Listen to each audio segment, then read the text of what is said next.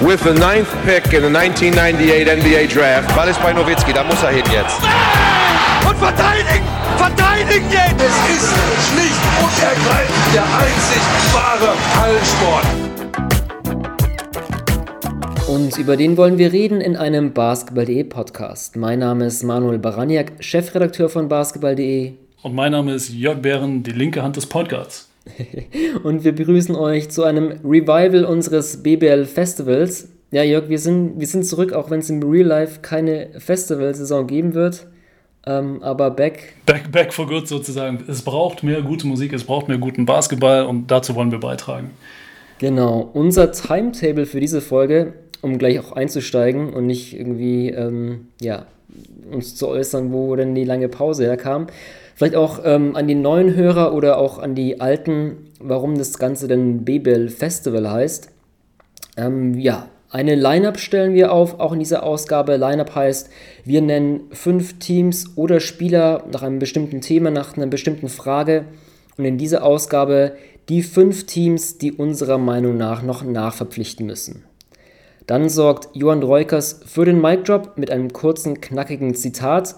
Ehe wir zum Headliner übergehen, da wählen wir immer eine Partie aus des bevorstehenden Wochenendes.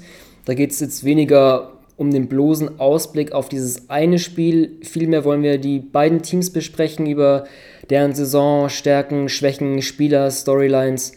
Und diese Ausgabe soll es um Brose Bamberg gegen Ratio Farm Ulm gehen. Bevor wir dahin kommen, noch eine Sache. And the Oscar goes to MHP Riesen Ludwigsburg. So sieht's aus. Der Tabellenführer und äh, designierte Zweistar der vergangenen Saison hat Oscar Leon da Silva verpflichtet. Straight out of Stanford University. Was ein Riesending. genau. In der New School, so nennen wir die Kategorien, die wir immer Nachwuchsspieler, Rising Stars, Youngsters ähm, besprechen. Diesmal nicht aus der BBL, sondern eben oder jetzt eben schon aus der BBL, Jörg hat es angesprochen, ziemlich überraschender Wechsel. Ähm, ja, wenn du an, an Oscar da Silva denkst, Jörg, was, was fällt dir denn als erstes an? Oder wo hast du ihn denn eigentlich zum ersten Mal überhaupt so ein bisschen auf dem Radar gehabt? Wenn ich an Oscar da Silva denke, oder zum jetzigen Zeitpunkt an, an Oscar da Silva denke, denke ich mir nur, meine Herren, wo ist die Zeit geblieben? Vier Jahre ist der Junge schon äh, jetzt drüben in den Staaten gewesen und äh, ploppt jetzt, äh, naja, so, so scheinbar mir nichts, dir nichts äh, wieder hier auf dem deutschen Radar auf, äh, nach vier Jahren in, in Stanford. Ähm, aber tatsächlich hat er ja hier halt einfach schon auch gespielt und zwar unten äh, in Schwabing beziehungsweise an der IBAM bei der Internationalen Basketballakademie München.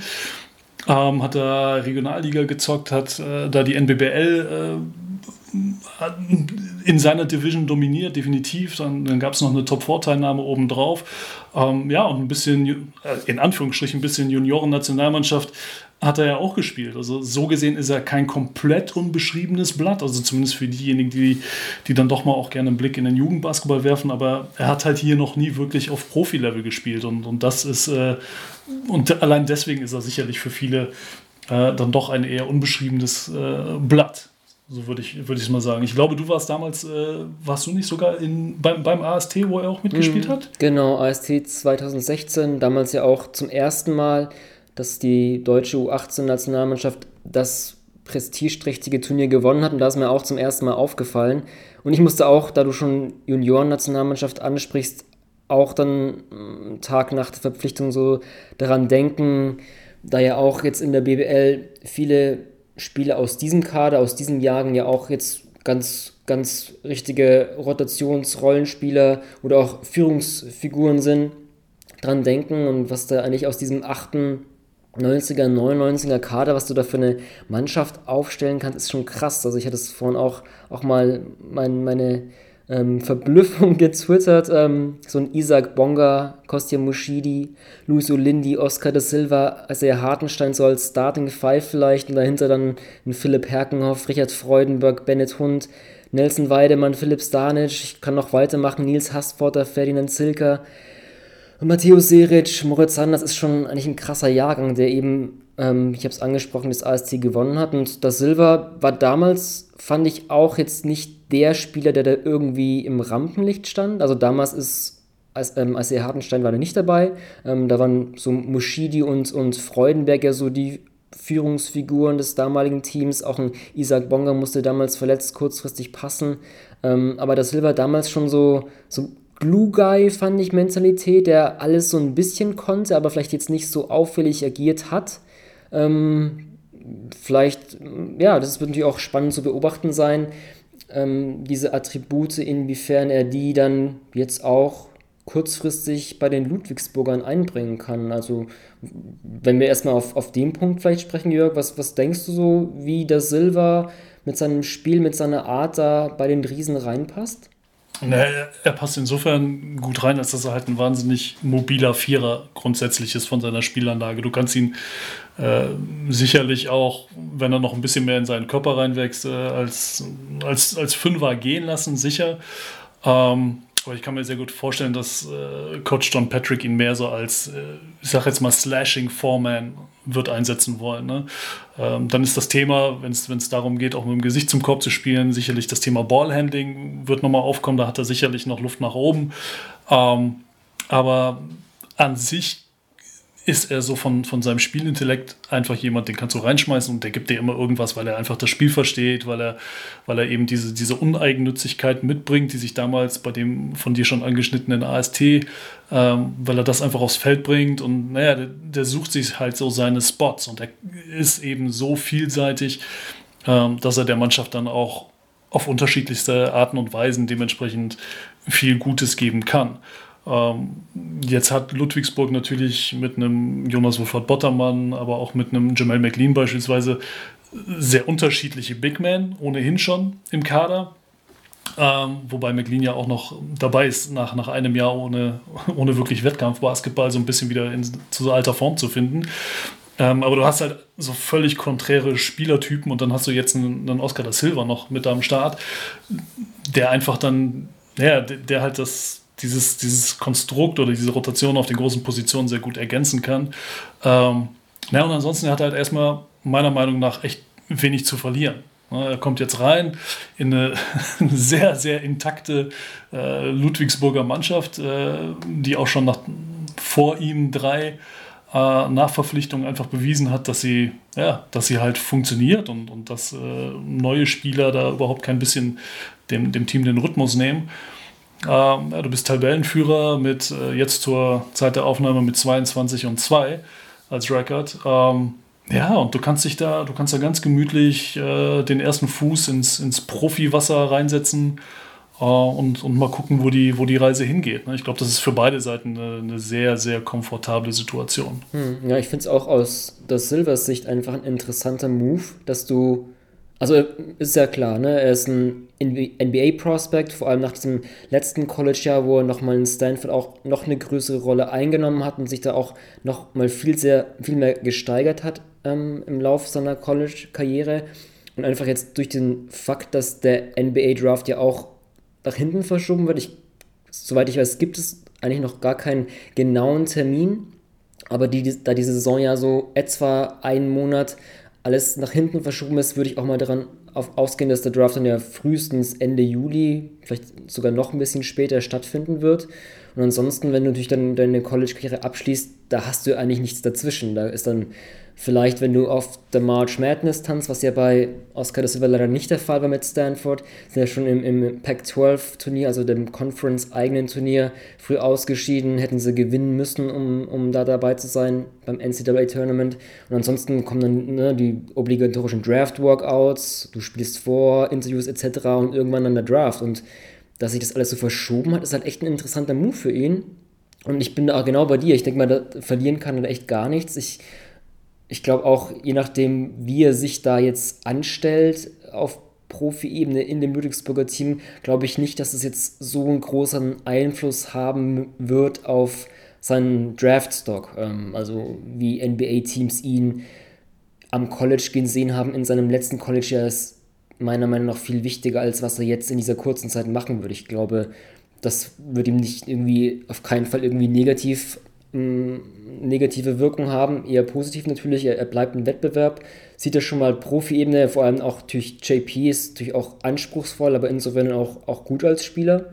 Ähm, ja, interessant auch, ähm, ähm, John Patrick ja auch selbst an Stanford gewesen, eher damals dann nach Japan gegangen ist, um seine Spielerkarriere zu beginnen. Ich hatte auch vor kurzem mal mit ihm gesprochen, was ich da vielleicht noch einen Punkt ähm, ganz interessant fand, was auch so ein bisschen rauskam, seine Recruiting-Philosophie, was ich auch sehr interessant fand. Ähm, ich will jetzt ja nicht zu viel verraten, ähm, aber so dieses ganze, ne, bei ihm gerne diese, dieses Defensivsystem und diese Full-Court-Press, und wo er mir auch erzählt hat, er mag es gar nicht, Spieler vom College zu nehmen, die da Full-Court pressen, weil das seiner Meinung nach meistens sehr, sehr chaotisch ist, ohne wirkliches System. Vielmehr mag er eigentlich Spieler, die dann vielleicht ein konservatives, langsames Halbfeldsystem spielen und verteidigen, aber da eben dann mm, richtige Regeln und Prinzipien kennen und sich das auch merken können. Ähm, eben auch dann vielleicht auch langsamere Spieler, äh, langsamere Teams. Und ähm, ich bin jetzt nicht so der Deep College-Experte, muss ich zugeben, aber hatte vorhin mal so ein bisschen geguckt. Ähm, die Pac-12-Conference, wo Stanford spielt, ist allgemein, habe ich das Gefühl, eher so eine Liga, wo eher langsamere Teams spielen. Auch Stanford war da landesweit eher so ein Mittelfeld, also das ist vielleicht auch ganz, ganz passend dann. Ähm, das fand ich auch, auch ganz interessant, was, ja, inwiefern da auch das in, in, in John Patricks ähm, Recruiting-Philosophie passt.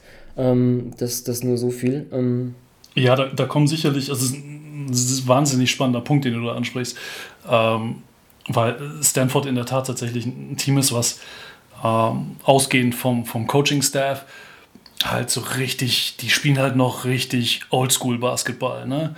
Also so richtig, richtig Oldschool-Basketball. Also wir reden hier von, von irgendwie so um die Jahrtausendwende äh, Basketball, ja. Ähm, also das hat wirklich nur sehr wenig mit, mit dem modernen Basketball zu tun, den wir, den wir ähm, ja, der, der jetzt vor allem auch hier in Europa halt vorherrscht. Ne? Ähm, von daher wird das natürlich für das Silber eine, eine wahnsinnige Umstellung. Auf der anderen Seite ähm, ist das halt auch wieder dementsprechend, und da sind wir wieder bei dem Plus, ist es für ihn halt einfach eine, eine riesige Chance, jetzt dementsprechend ähm, ja, die, die kommenden Wochen und Monate ähm, einfach in Ludwigsburg dann noch nicht mitzunehmen, aber vor allem zu nutzen um sich entsprechend an diese andere Art des Basketballs äh, zu gewöhnen.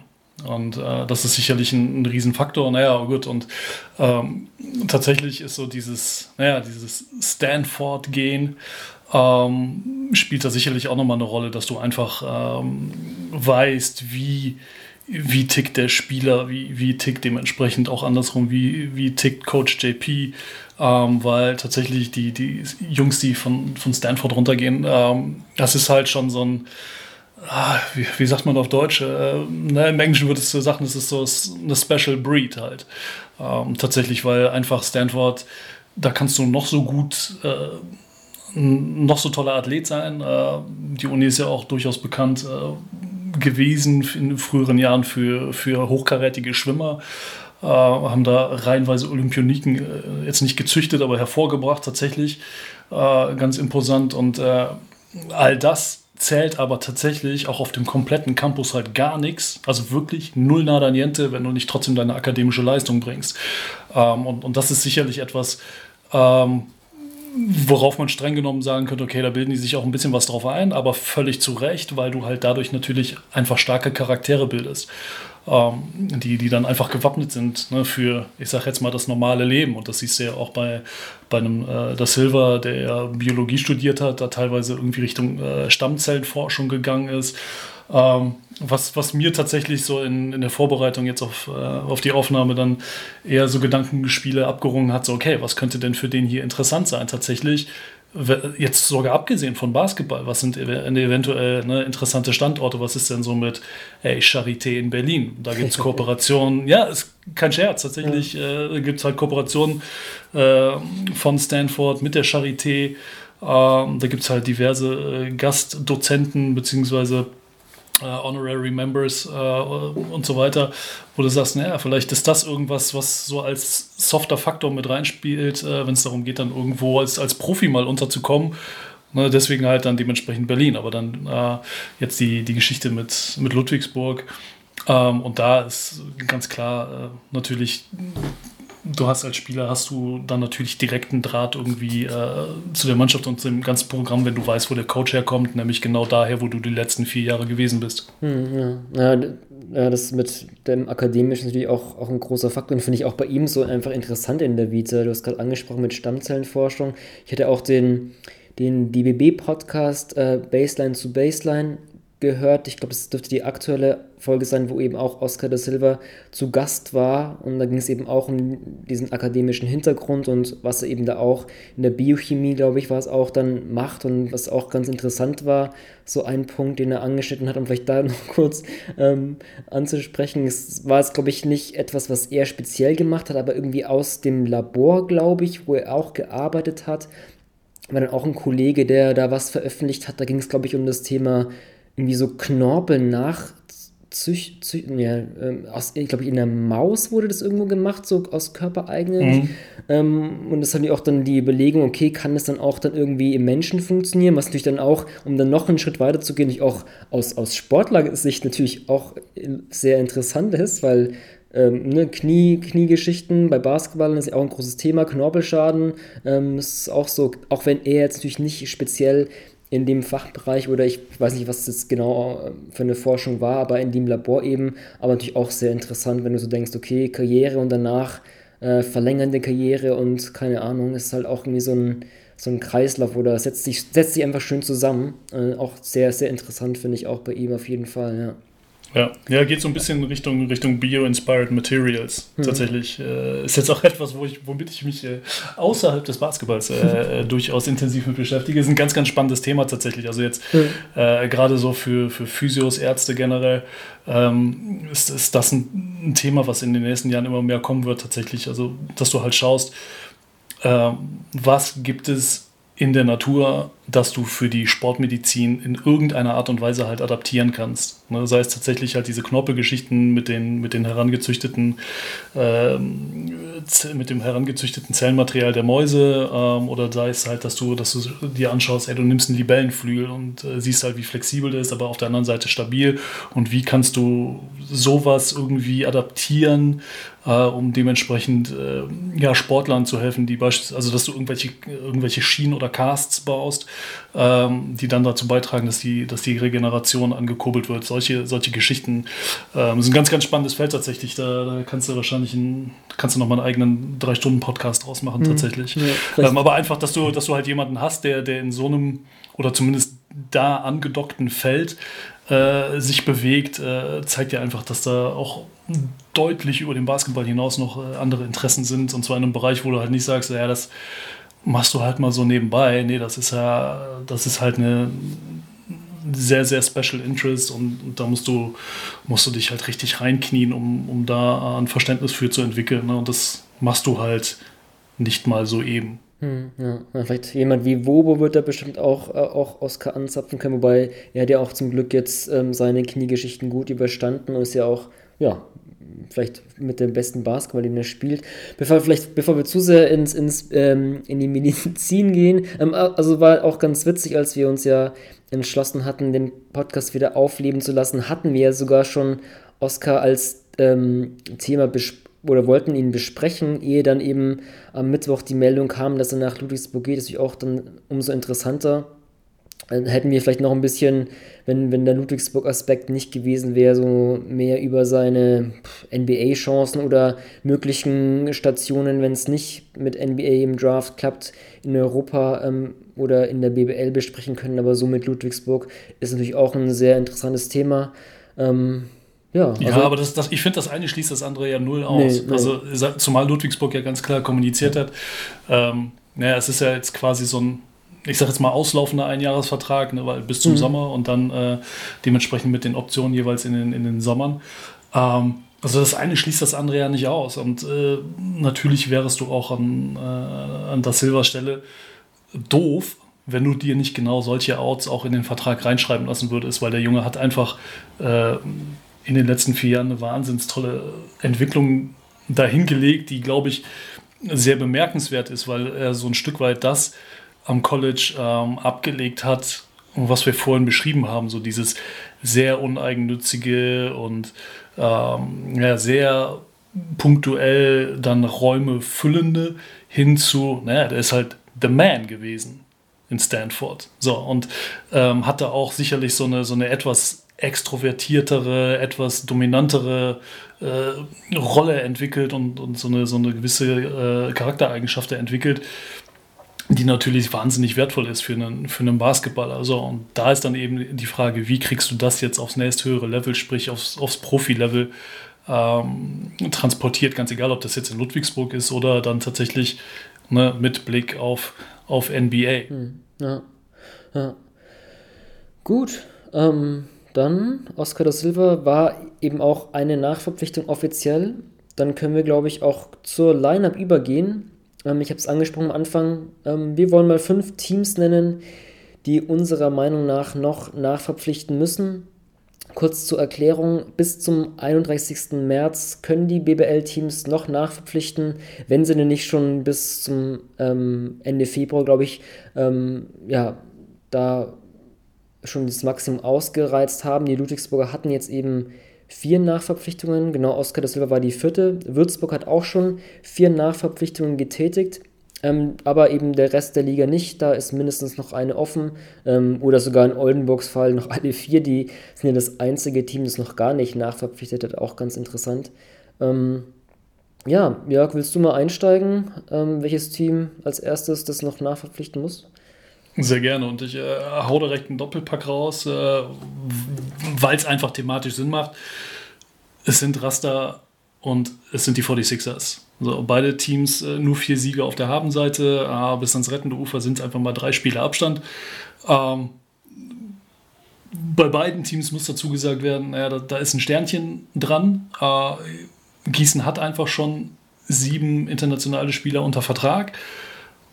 Ist halt die Frage, ob sie sich dann tatsächlich noch einen Achten ans Bein binden wollen, aber es ist ja ganz offensichtlich, dass die Mannschaft irgendwie Hilfe braucht. Ja, also von daher wäre das äh, definitiv ein Pick und für Fechter gilt natürlich äh, Ähnliches, wobei bei denen eher umgekehrt oder der Fall ein bisschen anders gelagert ist, dass tatsächlich jetzt so peu à peu äh, sich hoffentlich das Lazarett lichtet und, und dann der ja doch sehr ausgedünnte Kader wieder ein bisschen, ein bisschen voller wird und sie dann eigentlich äh, viele gute Parts ja doch dann irgendwie im, im Team haben. Ne? Aber ähm, naja, du kommst halt nicht ganz ohne Gründe so tief runter in den Tabellenkeller. Deswegen wären das äh, meine zwei sehr offensichtlichen Picks für, mhm. für Nachverpflichtungen. Wobei die Frage ist aber dann tatsächlich so, okay, was brauchst du? Brauchst du da eher Rebounding? Brauchst du eher Playmaking? Brauchst du Scoring? Ähm, das ist, glaube ich, dann in dem Falle eher so die, die ganz schwere Diskussion. Ne? Hm, ja. Aber ich glaube, Fechter hat das dann sogar noch ein größeres Sternchen, weil die haben ja sogar, wenn mich alles täuscht, acht ausländische Spieler im Kader. Wenn dann, wenn dann irgendwann wieder alle am Start sind, ja. Mhm, ja, also da ist natürlich auch, inwiefern das finanziell machbar ist. Ähm, aber klar, du hast recht, bei, bei den beiden Teams, die ganz unten stehen, auch ein bisschen Abstand auf, auf einen 16. Platz haben es scheint natürlich der Bedarf am größten. Ja, bei Gießen wird mir einfach, einfach irgendwie ein Defensivfaktor am ehesten, glaube ich, einfallen, wobei das sich dann auch nicht mit einem Spieler teilweise getan ist. Da muss natürlich auch dann einfach im, im Teamverbund besser verteidigt werden. Bei Fechter dagegen war lange Zeit meiner Meinung nach die Offense das Problem. Ähm, aber klar, ja. Ähm, ja, jetzt geht's. Sie haben ja mit, mit Edgar Sosa da sicherlich äh, einen ganz guten Fang gemacht. Also wenn, der, wenn Edgar Sosa eins kann, dann ist es halt Offense. Ne? ähm, ja, aber dafür hapert es auch bei denen dann tatsächlich letzten Endes ja. defensiv viel zu oft, viel zu sehr. Uh, Offense ist ein ganz gutes Stichwort. Ich habe ähm, hab auch so überlegt, okay, ähm, es wäre natürlich am einfachsten bei dieser Kategorie einfach die fünf Teams irgendwie zu nehmen, die ganz unten stehen. Deswegen habe ich jetzt mal mit Absicht nicht, nicht weder Fechter noch Gießen genommen. Aber ich habe Frankfurt genommen, eben aus diesem Grund Offense. Für mich hängt bei Frankfurt einfach viel zu viel an, an Matt Mobley offensiv. Der macht wirklich halt ähm, ein, ein Viertel der Punkte der Frankfurter. Und wenn von ihm halt nicht viel kommt, dann, dann sieht es halt schon schwierig aus. Vor allem, meiner Meinung nach, im Frontcourt ähm, fehlt da eine Offensivoption. Klar, jemand wie Richard Freudenberg als, als als Stretch-Vierer, der fehlt da sicherlich, zumal du halt von ja, so Centern wie, wie ähm, Kamal Murphy und Michael Kessens jetzt nicht den, Distanzwurf erwarten kannst. Ähm, nichtsdestotrotz ist Frankfurt für mich einfach offensiv ja, zu berechenbar. Ähm, Joe Rahone ist ähm, so ein, so ein Pass-First-Point Guard. Von Gudmundsson kommt jetzt auch nicht mehr so viel, nachdem er auf die Bank gekommen ist. Ähm, deswegen würde meiner Meinung nach äh, Frankfurt eigentlich ein, ein offensiv starker Bigman ganz gut zu Gesicht stehen. Ja, ja, und sie bräuchten so ein bisschen Joe Rayhorn äh, aus Braunschweig wieder. Also tatsächlich, das war, äh, ich habe das sehr gefeiert, dass sie ihn zurückgeholt haben in die Liga, ähm, weil ich seine grundsätzliche Spielanlage eigentlich sehr mag. Und ich war der festen Überzeugung, dass er einfach so diesen Angriffsmotor in Frankfurt echt sehr gut bele wird beleben können. Naja, aber irgendwie, ähm, warum auch immer, will das nicht so, so richtig komplett fruchten. Vielleicht liegt es ein bisschen auch daran, dass, dass es dann doch sehr viel ISO-Ball für Mobley ist. Ähm, vielleicht ist es dann aber dann auch die, die Chemie mit den, mit den Big Men, wo, wo das Pick and Roll nicht so fluppt, wie man es vielleicht gerne hätte. Ähm, aber tatsächlich, wenn du dir, gerade wenn du dir Rayhorn anguckst mit seinen 4,7 Punkten, 3,7 Assists, also die 4,7 Punkte ist mir völlig egal, weil der muss nicht scoren. Dafür hast du halt Mobley, also der schmeißt ja auch für 60. So. Aber ne, wenn du dann halt auf der, auf der anderen Seite eben von einem eigentlichen Pass-First-Point Guard nur deine 3,7 Assists bekommst.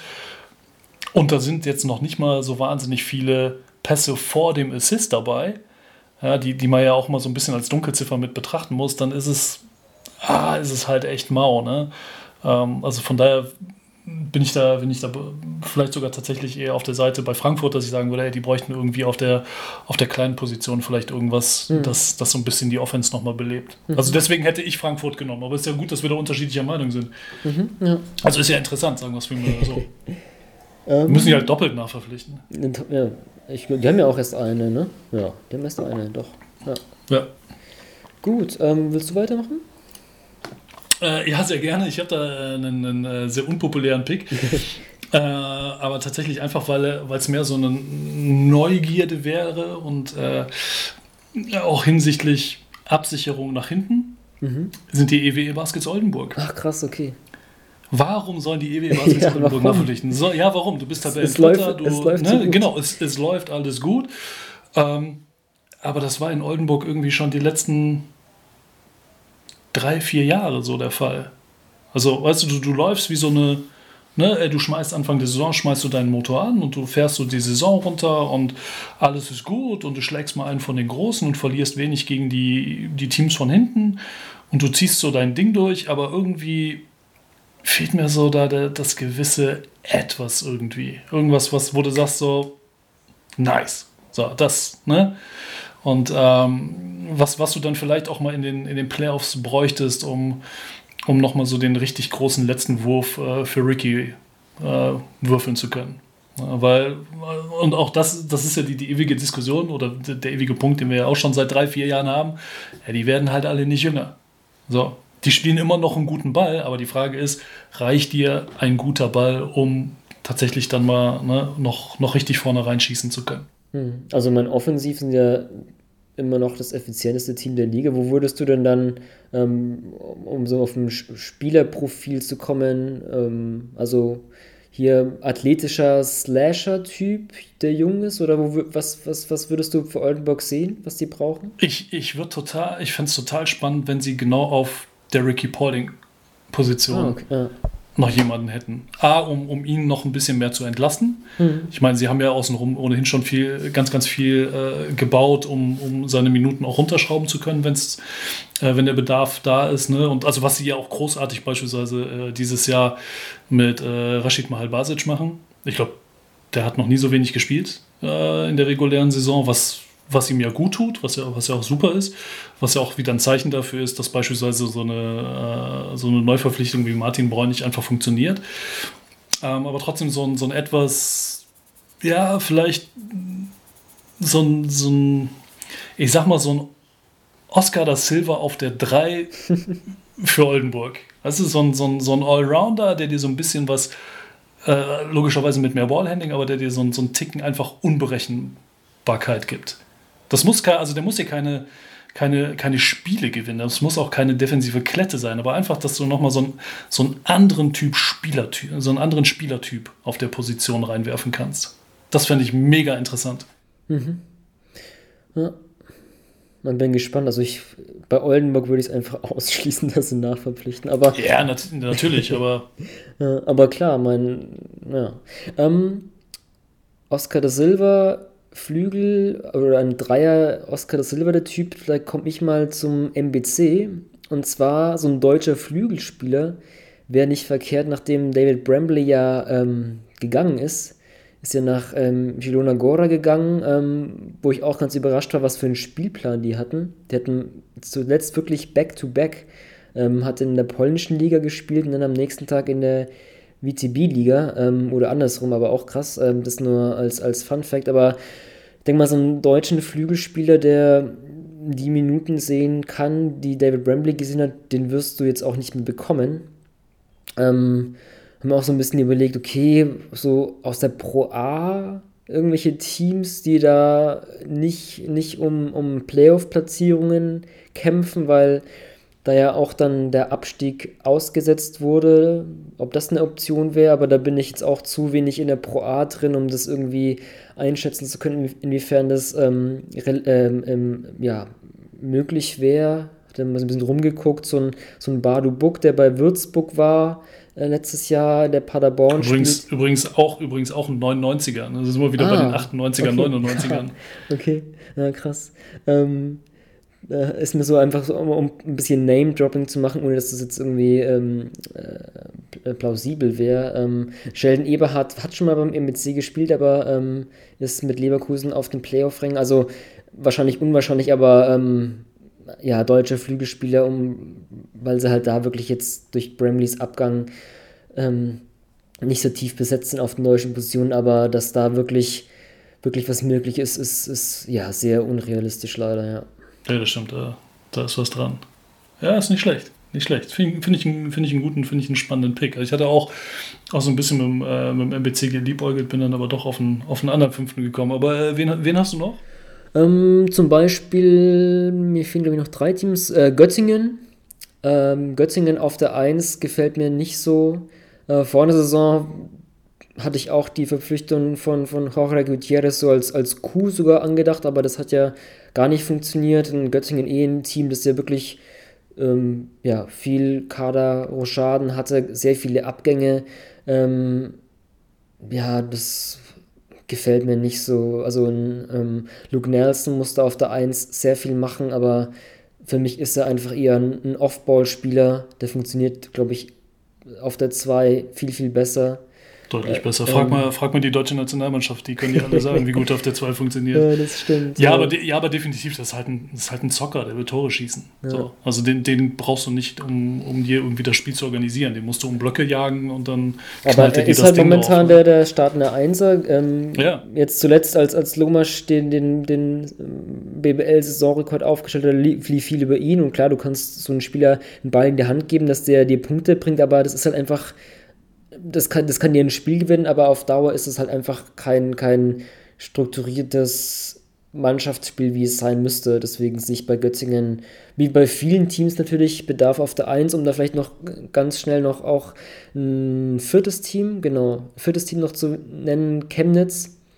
Ähm, auch aus dem Grund ein Einser. Ähm, die hatten auch, ich glaube, sogar drei Point Guards, die irgendwie gingen. Manch einer war ohne überhaupt ein Pflichtspiel, glaube ich, absolviert zu haben, dann schon wieder weg. Ich bin mir jetzt gar nicht sicher, ob der dann überhaupt als offizielle Nachverpflichtung gilt ähm, in den Statuten, wie das mit, keine Ahnung, Pass beantragen so ist.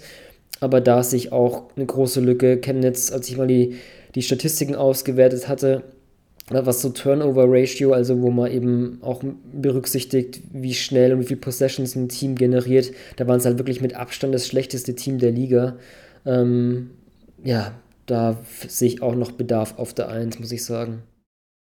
Ja, wobei, wobei sie, äh, wobei Chemnitz natürlich auch mit Thornton auf der 1 einen wahnsinnig spannenden Typen hat. Ne? Mhm, aber, also ja. der, der auch so nicht, nicht Fisch, nicht Fleisch. So, also bei dem frage ich mich auch immer, naja, kann man aus dem einen klassischen richtigen Einser machen, einen Ballverteiler? Oder sagst du, weißt du was, ey, schick ihn auf die zwei und, und du hast eine, eine Top-Waffe. Ne? Aber so wie die Mannschaft momentan einfach aufgestellt ist, brauchen sie ihn halt in beiden Rollen gleichzeitig. Hm, ja. Nee, Thornton, also momentan ist ja dann Virgil Matthews auch so ein Backup. Ähm, ich sehe ihn halt nicht, ähm, auch wenn natürlich auch für den Chemnitzer Basketball eine, wichtige Figur ist, jetzt nicht so in diesen Backup-Minuten. Und Terrell Harris muss ja auch viel übernehmen, der auf der 2 beginnt. Deswegen sehe ich halt da trotzdem auch, Thornton kann da weiter sein Ding machen und auch vor allem in der Crunch-Time überzeugen, was er wirklich sehr, sehr gut kann. Und mit seinem, mit seinem Speed ähm, und seinem Unterhandkorbleger dann daraus finde ich auch, auch sehr nice, was den Move betrifft. Aber das sehe ich halt trotzdem zumindest auch einen Backup-Posten offen also da müsste, könnte Thornton schon weiter sein Ding auf der 1 machen, aber ähm, ja, sehe ich trotzdem vakant bei Chemnitz.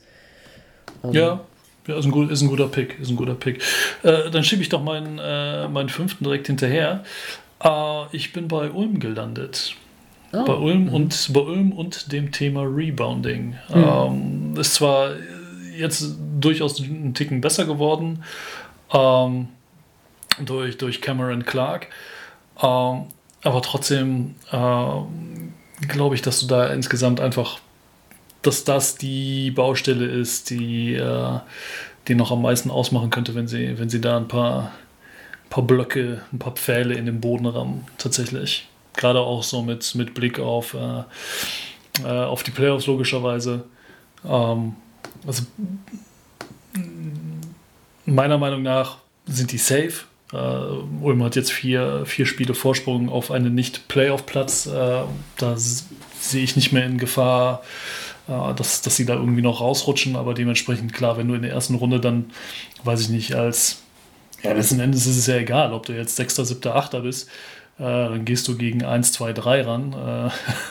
naja, und wenn du halt gegen Teams wie Ludwigsburg, München oder Berlin einfach nicht auf, dein, nicht auf die Bretter aufpasst, dann hast du halt ein Problem. Mhm.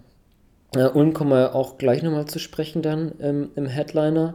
Ähm, dann mein letztes Team, das jetzt, wo wir am, am Mittwochabend aufnehmen. Ähm, ich habe das Spiel jetzt nicht gesehen, aber es ist gerade zu Ende gegangen. Äh, Braunschweig hat doch noch in Chemnitz äh, verloren, nachdem sie mit plus 13 nach dem ersten Viertel geführt haben, noch mit 4 verloren. Und das ist vielleicht auch ein guter Punkt. Ähm, ja, sie haben nur drei ausländische Akteure und sie brauchen einfach Spieler. Also ich würde mal gar nicht so sehr auf eine Position gehen, ob es jetzt ein Einser sein kann oder ein Flügel oder ein Bigman nach Lukas Meissner Verletzung. Da fehlt halt einfach an Tiefe. Und ähm, natürlich auch aus Braunschweiger Sicht, äh, March Madness trifft auch auf, auf deren Spielplan zu. Die werden im, im März an 29 Tagen neun Spiele gehabt haben durch, durch Spielverlegungen.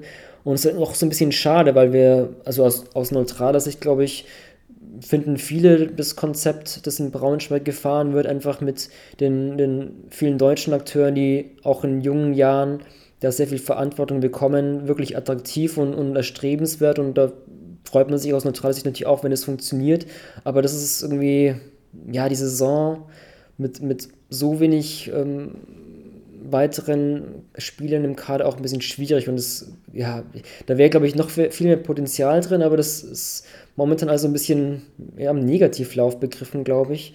Ähm, deswegen stünde Braunschweig, egal auf welcher Position fast, da, da eine Nachverpflichtung ganz gut, muss ich sagen. Ja, das stimmt. Ja, sie sind definitiv nicht, nicht, das, nicht die tiefste Mannschaft. Das hm. Oder hast du, hast du das Gefühl, die verheizen sich momentan? Ähm, ja, wenn, wenn, man, wenn man gegen Chemnitz mit, mit 13 im ersten Viertel führt und dann noch verliert, dann, ähm, oder auch gegen Hamburg, das Spiel habe ich gesehen, also jetzt das Chemnitz-Spiel habe ich jetzt nicht gesehen, aber ähm, das war halt auch einfach auch so ein Punkt, wo man das Spiel einfach aus den Händen gegeben hat, teilweise. Ähm, klar, Unerfahrenheit wird dann immer auch, auch als Argument, ähm, ich weiß nicht, aber hinten raus scheint es bei Braunschweig auch einfach ja, zuletzt nicht zu laufen. Und das ist halt einfach Tiefe, klar, ist natürlich dann auch ein, auch ein großer Punkt dann, ja. Mhm. Also ein bisschen auch die Frage, so wer, wer macht's denn, wer richtet es denn am Ende, ne? Mhm. Für die Mannschaft. Ja, äh, ja. Also ich bin äh, tatsächlich großer Fan von Head, Headband Schilling. äh, tatsächlich äh, ist so mein Eindruck, äh, das Stirnband tut ihm gut. Also der liefert ja nun mal auch de, de facto. Ne? Und äh, Karim Jallo, großartiger Typ, ähm, der aber auch mehr so aus dem, aus dem Fluss des Spiels äh, rauskommt. Ne? Und, und da ist dann so ein bisschen die Frage halt, okay, wenn du halt am Ende einfach mal äh, im Big Buckets brauchst, so, okay, wer, wer macht's dir denn dann? Ne? Mhm. Also ich fand jetzt hier auch die Nachverpflichtung Wilischka auch ganz interessant. Also auch, ich finde es bei vielen, ähm, einigen BBL-Teams, wo ich gerade angedeutet habe, okay, so viele Teams brauchen einen Einser, einen Point Guard, dann hört man, okay, der Markt ist da sehr, sehr schwierig und wenn du die jüngsten oder, bis, oder viele Nachverpflichtungen ansiehst, ist es häufig dieser Typ Combo Guard. Ich hatte gerade Lomasch angesprochen, jetzt Wilischka vielleicht auch, passt da auch ganz gut rein. Das sind auch die Typen wirklich teilweise ansehnliche Scorer, die ja wirklich ihren eigenen Wurf kreieren können, aber jetzt nicht unbedingt die Typen Spielaufbau sind. Oder man, klar, man kann ja, das ist ja auch, wenn es so ein komplettes Paket ist, dann bekommst du teilweise solche Spieler natürlich auch nicht. Ähm, aber trotzdem ihr auch ein ganz interessanter Spieler. Vor allem ist er ja auch noch dieses, passt ja in dieses Braunschweiger Konzept, kein junger deutscher Spieler, aber ein junger, ist jetzt ein, ein lettischer Spieler oder nee, ein litauischer? Litauischer, glaube ich, ja doch. Litauischer Spieler. Litauer, ja. Ähm, auch sehr, sehr interessant, aber trotzdem so eine, ja, wie so häufig halt so einer unerfahrenen Truppe, tut dann auch mal so eine erfahrene Hand, wie natürlich auch mit Robinson auf der 1 trotzdem haben, ganz gut, aber es ist einfach die Tiefe bei Braunschweig leider, ja. Ja, das stimmt, das ist äh, definitiv ein, ein ganz schön dickes Argument. Was macht eigentlich Mike Zirbis? ähm, der hängt in Dubai am Pool ab und ähm, und chill, ne? Also ich war, äh, es ist ja, er ist ja Meister geworden, aber es genau. gibt ja da irgendwie, ähm, ich hatte auch dann nochmal den DBB-Podcast zu erwähnen, als er da zu Gast war, meinte er auch so, er, er, weiß gar nicht genau, wie viele Wettbewerbe er da spielt, aber er ist halt einfach da, wenn, wenn trainiert wird und ein Spiel ansteht und es schien so, dass es noch gar nicht klar war, welche Wettbewerbe da folgen werden. Ähm, Ob es da auch dann noch ähm, ja, so Wettbewerbe, wo mehrere Nationen teilnehmen, ob das ähm, überhaupt möglich ist mit Corona-Pandemie. Ähm, Deswegen kann ich auch gar nicht, weiß ich auch gar nicht, wie lange die Saison von ihm wirklich ähm, laufen wird. Ich weiß nicht, ob es er auch weiß, aber deswegen glaube ich nicht, dass er jetzt bis zum 31. März noch verfügbar ist, weil ähm, irgendwelche Wettbewerbe werden da bestimmt noch steigen. Ähm, ja, das das war tatsächlich auch mehr aber, eine, eine in die Luft geworfene, ne? aber das ist halt so. Aber wäre natürlich auch. Finde ich auch immer so ein, so ein spannender Typ, der, ja. ähm, naja, wo du halt ganz genau weißt, was du bekommst, äh, auch wenn du dann natürlich auf der anderen Seite wieder schauen musst, wo du äh, das Geld dann auftreiben ja, willst, ja, äh, was er halt da hinten dann verdient, ne? was das ja auch tatsächlich äh, für alle in diesen Zeiten äh, definitiv ein Faktor ist, ja. gar keine Frage. Gut, hattest du jetzt auch fünf? Du ich war bei fünf. Oldenburg, Ulm, Fechter, Gießen und was war noch?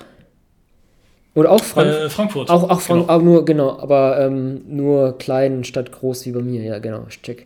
Ähm, ich hatte noch die Idee eines, ähm, also am Donnerstag, jetzt wenn ihr das hört, ist der Donnerstag, das ist ja die NBA Trading Deadline. Ähm, wir wollen jetzt nicht in die NBA überschweifen, aber so als kleinen Zusatzbonus vielleicht, was, was werden eigentlich, wenn hier auch in der BBL Trades möglich wären? Ähm, wir oder ich ähm, haben ein bisschen Trades getüftelt. Also ich mal, ich habe mir so einen Blockbuster-Deal ausgesucht und auch unter dem Aspekt, dass ich meinte, bei Frankfurt, da fehlt so ein hast, du, hast, hast du den Easy Credit BWL Trade Generator angeworfen? genau, Trade Successful. Ähm, bei Frankfurt fehlt ein Offensivsteiger Bigman. Da habe ich mir so geguckt, was denn Leon Kratzer, wie, wie glücklich er denn unter Wolf Vogt ist ich weiß ja nicht, ich glaube ja nicht so, wenn ich seine Rolle ansehe. Und ich bringe einfach in meinem Blockbuster-Deal ähm, Leon Kratzer zurück nach Frankfurt. So, ich muss jetzt mal jetzt, ich muss meine Notizen gucken, weil es, es sind acht Spieler, die ich hier jetzt aufliste. Du, mein, also. du meinst damit äh, die Assist Rate von Joe Rayhorn endlich wieder hochgeht, genau. weil er dann seinen, weil er dann einen vernünftigen Buddy im Pick and Roll hat. Ja. Finde ich jetzt schon gut den Trade. Also Frankfurt bekommt Leon Kratzer aus Bonn und Brandon Thomas aus Gießen. Ich dachte einfach so ein BBL-Veteran, Tess und Thomas, das wäre nicht mal ganz cool. Dann ist natürlich Gießen involviert. Die bekommen Benny Lischka, der in Bonn auch nicht so glücklich ist, nehme ich an. Maxi Begue, Xavier Pollard und Jordan Samari. Und Bonn bekommt Michael Kessens und Alen Pjanic. Also ich muss, glaube ich, den Deal mal auch grafisch in der Trade Machine aufbereiten, weil er ein bisschen größer ist. Ähm, aber ja, mein, mein Ansatzpunkt, als ich mir so überlegt habe, okay, Leon Kratzer in Bonn, das funktioniert nicht ganz so. Also ich hatte mir auch ähm, von der Plattform Instat, äh, wo, wo ich seit kurzem Zugang habe, ein bisschen in den Zahlen geforstet und was ich da ganz interessant fand, äh, Leon Kratzer, unser Sebastian Gleim in Frankfurt in der vergangenen Saison, hat er, sei es jetzt im Post-Up oder wenn er als Abroller im Pick-and-Roll fungiert hat, hat er 5,5 Possessions pro Spiel gehabt, also wo er dann eben abschließt. Ähm, unter Jovovic in Bonn waren es nur noch 4,8 und unter Vogt waren es nur noch 3. Also er ist offensiv wirklich sehr, sehr wenig eingebunden unter den neuen Bonner Coach. Ähm, Finde ich sehr interessant. Ähm, ja, und Thompson, sein vorheriger Backup, hat ihn da ein bisschen den Rang abgelaufen, momentan zumindest. Und deswegen mein Ansatz, okay, ich, ich schicke einfach Leon Kratzer wieder nach Frankfurt, die brauchen einen offensiv starken Bigman. Jetzt den, den, den Deal ganz in, en Detail zu analysieren, wäre vielleicht ein bisschen, wäre fast schon ein eigener Podcast. Ähm, also ja, was waren die, welche waren die beiden Frankfurter Youngster, die du jetzt weggetradet hast? Ja, genau, ähm, ich, ich dachte, Jordan Samaré und wer war der andere? Maxi Begoe. Ich habe mir erst Len Schaumann gedacht, dachte aber, das ist aber ein zu, zu großer ähm, das würde Frankfurt nicht machen, wenn man jetzt auch so ähm, analog in NBA, wenn es da um, um, um First-Round-Picks geht und sind die geschützt und Future Considerations, keine Ahnung. Deswegen in Anführungszeichen nur Maxi Beguin und, und ähm, Jordan Samaré, die nach Gießen kommen. So ein bisschen, wenn man jetzt böse ist, vielleicht so ein bisschen Tanking-Move wenn, wenn, wenn Gießen schon abgeschlagen ist, ähm, ne, so was kann man mit, mit dem Nachwuchs anstellen. So ein Xavier Pollard, das soll so ein bisschen die Defense auf Vordermann bringen. Gießen als, als schlechtestes Team im Defensivrating. Ähm, das würde bei Bonn auch die Problemstelle lösen, dass man da auch, wenn alle Spieler zurückkommen, ähm, sieben ausländische Akteure hat. Ähm, Bonn würde dann aber noch mit Kessens, finde ich, einen Spieler ähm, bekommen, der vielleicht auch zu dem etwas schnelleren Spiel unser Vogue gut passt. Pjanic auch athletisch, die können dann in dem Defensivsystem in den neuen mit den, mit den Switches vielleicht auch noch ein bisschen besser funktionieren als so ein Leon Kratzer. Also ich habe mir da schon was dabei gedacht. Ähm, ja, soweit mein, mein Blockbuster. Ähm, Jörg, hast du, hast du Kritikpunkte? Wer, oder wer würde, wer, welches Team würde den Trade auf jeden Fall machen und welches auf keinen Fall vielleicht so? Äh, ich, ich, sag, ich sag dir, wo, ich sag dir, ich, nee, ich finde ich find das gut. Ich finde das im Ansatz total gut. Ich sag dir aber, woran es scheitern ja. Ja. Und zwar scheitert es daran, dass Frankfurt nicht gewillt ist, Jordan Samaré abzugeben. Ah, okay. Das ist, das, ist der, das ist der Fehler in der Gleichung. Das heißt, die würden eher Maxi Bigui als, als sie geben, sie, geben, sie geben dir eher Len Schormann okay, eher Len Schormann. als BG und Samaré. Aber nicht, weil, nicht wegen BG, sondern wegen Samaré. Ah, okay, interessant. Also das heißt, wir müssten, ich müsste ein bisschen nach oder ähm, Gießen, nee, Frankfurt oder wenn, naja, ah, okay, interessant. Ah, okay. Kann Jordan Samaré, 2002er Jahrgang, legt in der Pro B 9, 9, knapp 10 Punkte, 4,5 Rebounds, ein guter Assist noch mit oben drauf. Mhm. Äh, für sein Alter ein, ein unfassbarer Körper. Ähm, definitiv eines der, der spannenderen Projekte, okay. was da im, im, Frankfurter Jugendbereich äh, rumläuft, mhm. tatsächlich. Ich bin auch echt angetan von, von Len Schaumann, äh, grundsätzlich, weil der, weil der einfach wahnsinnig viel mitbringt, tatsächlich. Äh, aber ich kann mir tatsächlich vorstellen, so nach dem, was er uns bislang gezeigt hat auf BBL-Level und gemessen an dem, was man sich von Jordan Samari erhoffen darf, könnte ich mir vorstellen, dass sie sagen, nein, den werden wir definitiv behalten, dann nehmt, nehmt einen anderen. Ah, okay, cool. Aber ansonsten bin ich da so von dem, vom Grundgedanken hier von dem äh, Three-Way-Trade, finde ich, find ich total gut. Also auch so als, als Ansatz so eine, ähm, vielleicht hier Frankfurt ähm, opfert junge Spieler und, und holt sich dann unter anderem auch so einen Veteran wie Brandon Thomas, ist halt auch so der Angriff auf, auf den letzten Playoff-Platz, ähm, einfach so unter der unter der Prämisse noch auch den Trade ja, gesehen. Und, und, ähm, und damit äh, Tess Robertson vielleicht äh, nicht, mehr, äh, nicht mehr die zweitmeisten Minuten der Liga abreißen muss. Täte ihm mal ganz gut. An alle Youngster da draußen. Conditioning, meine Freunde. So sieht's aus. Dann spielt ihr auch so lange wie, wie Tess Robertson. So, was, für eine, jetzt, jetzt was für eine Maschine. Aber tatsächlich. Jetzt kommt dein Fünf-Team-Trade, oder? Mein, mein Five-Team-Trade, nein, tatsächlich. Ich habe, äh, aber das, das wäre dann eher so die, die Frage nach da draußen, vielleicht sogar gerichtet, weil ich bin mir Ah, ich bin nicht so ganz auf den, auf den grünen Zweig äh, gekommen mit der, mit der ganzen Nummer. Ähm, und weil ich verzweifelt nach einem, nach einem Trade für Matt Tybee gesucht habe und ich bin zu keinem passenden Abnehmer gefunden. Ich war aber tatsächlich auch nicht kreativ genug, um über, über zwei beziehungsweise so wie du um über drei Ecken zu denken. Ja. Von daher, wenn ihr auch das Gefühl habt, dass Matt Tybee irgendwie da raus muss, sagt uns, für wen oder was er getradet werden soll. Sehr gut. Gut, soweit die Lineup und ähm, die BBL Trading Deadline. Ähm, dann gehen wir zum Headliner über. Ähm, bevor wir das tun, gibt es aber einen kurzen Mic Drop von Johann Reuerkas. Vielleicht als äh, Cycling-Mannschaft haben wir äh, Schritte gesetzt, aber das ist natürlich nicht das Ziel. Ja, das war Johann Reuerkas aus einem Pre-Game-Interview einer Magenta Sport-Übertragung. Und wenn es jetzt wieder erwarten nicht mit dem Playoff-Einzug für Bamberg klappen sollte, könnten sie ja die Sportart wechseln. Eine, eine Tour d'Europe absolvieren sie ja jetzt auch schon, wenn sie ein, ein, Heimspiel in Bosnien und Herzegowina austragen müssen gegen ein tschechisches Team. Aber das ist eine ganz andere Geschichte. Das nächste Heimspiel findet in Bamberg statt. Das ist unser Headliner gegen Ulm. Bamberg gegen Ulm hat ja auch mm, eine gewisse Historie, oder Jörg?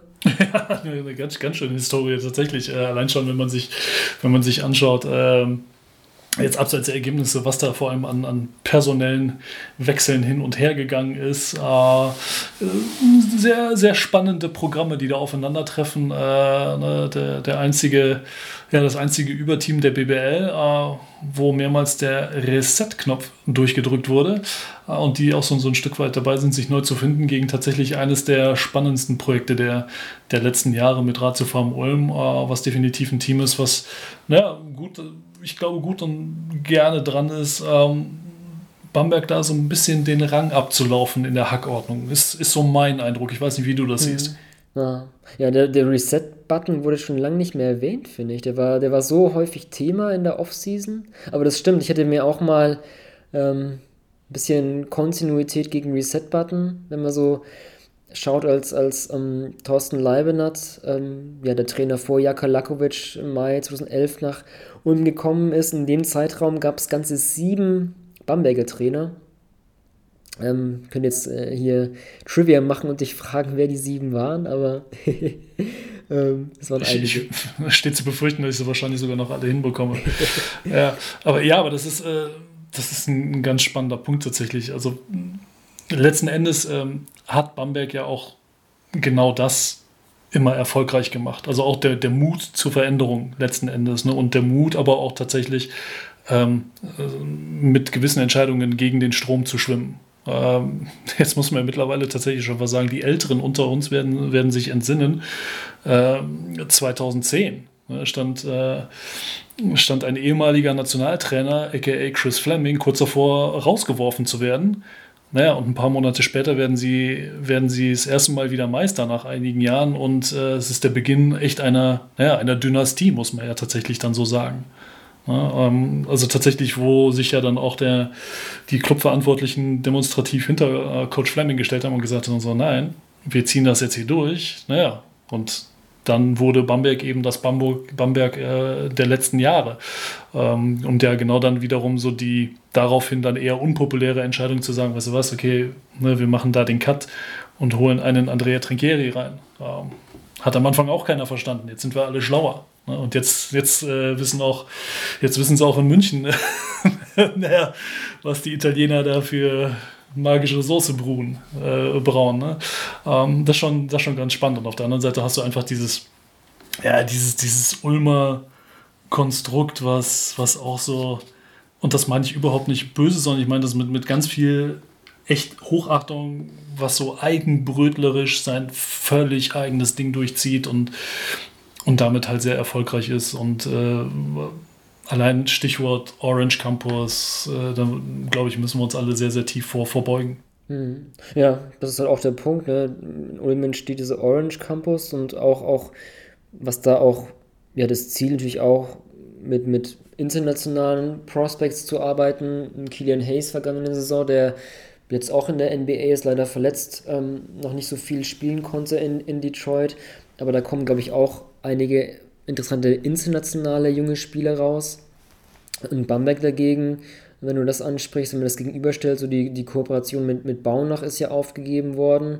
Ähm, da sind irgendwie auch so einige junge Prospects auch gegangen in, in letzter Zeit und nicht nur, nicht nur ähm, ausländische, auch mit, mit deutschen Spielen ist es ja auch genauso. Und ähm, klar, auf, auf, wenn man das so mittelfristig, langfristig betrachtet, wird es auch interessant zu sehen sein, ob diese, ja, diese Waage so ein bisschen jetzt anders ausschlagen wird, mehr Richtung Ulm. Das ist natürlich auch, auch spannend zu beobachten bei den beiden Standorten. Ja.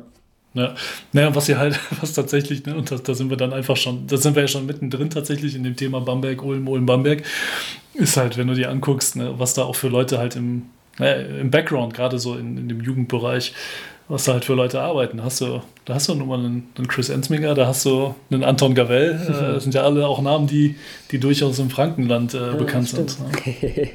Gut rekrutiert auch auf der Ebene, auf jeden Fall. Aber dann lass uns vielleicht ähm, wieder ins, ins Hier und Jetzt auf die aktuelle Saison äh, kommen. Ähm, weiß gar nicht, wo wir einsteigen sollen. Vielleicht, ähm, ja, Bamberg vielleicht, da wir gerade Johann Reuerkers äh, gehört haben, der mit seiner Cycling-Mannschaft zumindest es auch schafft, dass seine Spieler mal durchspielen können. Ähm, ich glaube, Bennett Hund einmal die ganzen 40 Minuten gespielt. Christian Senkfelder sogar zweimal schon. Ähm, vor allem Senkfelder finde ich momentan ja, klasse zu beobachten, ähm, was er da abliefert. Ähm, das 31 Punkte, 17 Rebound-Spiel gegen Berlin wäre zu nennen. Ähm, auch gegen, gegen MBC das vergangene Spiel die, die Schlussphase angeguckt, wo dann einfach mal so einen, so einen einbeinigen Sidestep-Dreier, den er zur Not werfen muss, weil ihr Wurf abläuft, aber den trifft er halt einfach, weil halt einfach das momentan so läuft. Das ist, glaube ich, ein ganz gutes Beispiel gewesen. Ähm, ja, ist momentan sehr, sehr spannend zu beobachten. Oder wenn, wenn du Bamberg guckst auf Spieler oder auf was, was schaust du momentan bei Bamberg? Ich denke immer, wozu brauchen sie Tyler Larsen? Also nicht, weil Tyler Larsen schlecht wäre, sondern einfach, weil mittlerweile diese Achse eben um Bennett Hund, um äh, einen Dominik Lockhart und um einen Kenneth Ogbe einfach funktioniert. Das, das finde ich so das Spannende. Und du hast halt, äh, es sind halt drei deutsche Jungs einfach, drei, drei Jungs, die wir haben äh, groß werden sehen in dieser Liga, die sich an anderen Standorten schon äh, teils echt bewiesen, teils aber auch so ein bisschen, ne, nicht abgearbeitet haben, ne, aber vielleicht auch manchmal so ein bisschen schwer getan haben. Ähm, und die jetzt einfach wunderbar da miteinander harmonieren. Und dann wiederum ist es eigentlich eine sehr coole Vorstellung, wenn man sich denkt, so, naja, und jetzt stell dir vor, da wäre noch so einer wie Tyler Larsen mit am Start. So, was, was das dann nochmal äh, für eine, für eine zusätzliche äh, Dimension gibt. Ne? Und dann, auch da hast du ja dann wieder in die Zukunft gedacht, dann hast du da noch einen Elias Baghetti hinten dran. Ähm, als, als 2002er, also da, das ist so das, wo ich denke, so, das ist eine, das ist eine sehr, sehr spannende Generation und eine sehr, sehr coole Generation, weil sie dir eben auch äh, die unterschiedlichsten Looks geben können. Einfach aufgrund der Tatsache, dass du da sehr viele unterschiedliche Spielertypen hast ähm, und auch von der Größe her mit unterschiedlichen Lineups arbeiten kannst. Mhm. Larsen, gut, dass du es ansprichst, das ist jetzt auch kein, kein, kein Tyler Larsen das sein, aber mir kam es auch vor, in den Erklärungen, warum es in Bamberg vielleicht nicht so läuft, was natürlich mit Platz 8 ähm, kann man ja auch, auch so sehen. Man momentan eine vier Spiele Siegesserie, aber ähm, ich hatte Bamberg auch stärker erwartet. Da wurde mir auch häufig immer so die Personalie Larsen, ja, der fehlt, fehlt und, aber ich, ich weiß immer nicht, welchen Tyler Larsen da, ja, genannt wird. Also der, der Tyler Larsen beim Finalturnier, der 2 von 28 Dreien wirft, ähm, also ich, ich fand ihn jetzt eigentlich auch in Oldenburg jetzt nicht so überzeugend, dass er jetzt so die große Lösung wäre. Und auch wenn jetzt, also jetzt beim vergangenen Champions League-Spiel ist er ja zurückgekehrt nach, nach sehr langer Verletzungspause, waren es jetzt fast vier Monate sogar. Aber ich, ich weiß halt auch nicht, wenn jetzt Tyler Larson nicht so lange ausgefallen wäre, Bamberg wirklich so viel besser dastehen würde. Also ich fand ihn einfach nicht so stark, dass er da wirklich jetzt so einen großen Unterschied gemacht hätte.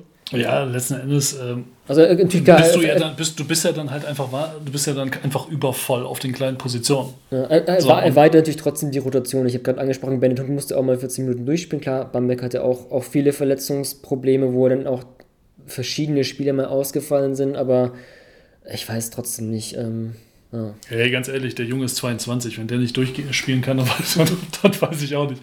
Nein, aber das ist, das ist definitiv ein legitimer Punkt. Also du merkst ja auch bei, ähm, bei Mannschaften, die einfach dauerhaft eine kurze Rotation fahren müssen, äh, klar. Also gerade wenn du halt einmal eben noch die, die internationalen Spiele dabei hast, äh, was in dieser Saison ja wirklich nur auf sehr wenige Teams zutrifft, eben aber auch Bamberg, ähm, dann macht sich das durchaus bemerkbar. Und ich glaube auch, dass die Belastung dieses Jahr einfach aufgrund der Umstände nochmal eine, ich sag nicht höhere ist, ähm, rein körperlich, aber definitiv sicherlich mental nochmal eine andere als in den Jahren zuvor, weil du einfach so viele Dinge um dich rum hast, äh, die dich tagtäglich beschäftigen, die, auf die du achten musst, äh, auf die du halt auch einfach keinen Einfluss hast. Ne? So wie diese Geschichte, dass du halt naja, du willst eigentlich nur mal kurz äh, über die Grenze huschen, um äh, ein Spiel zu gewinnen, was du dann aber eher verlierst.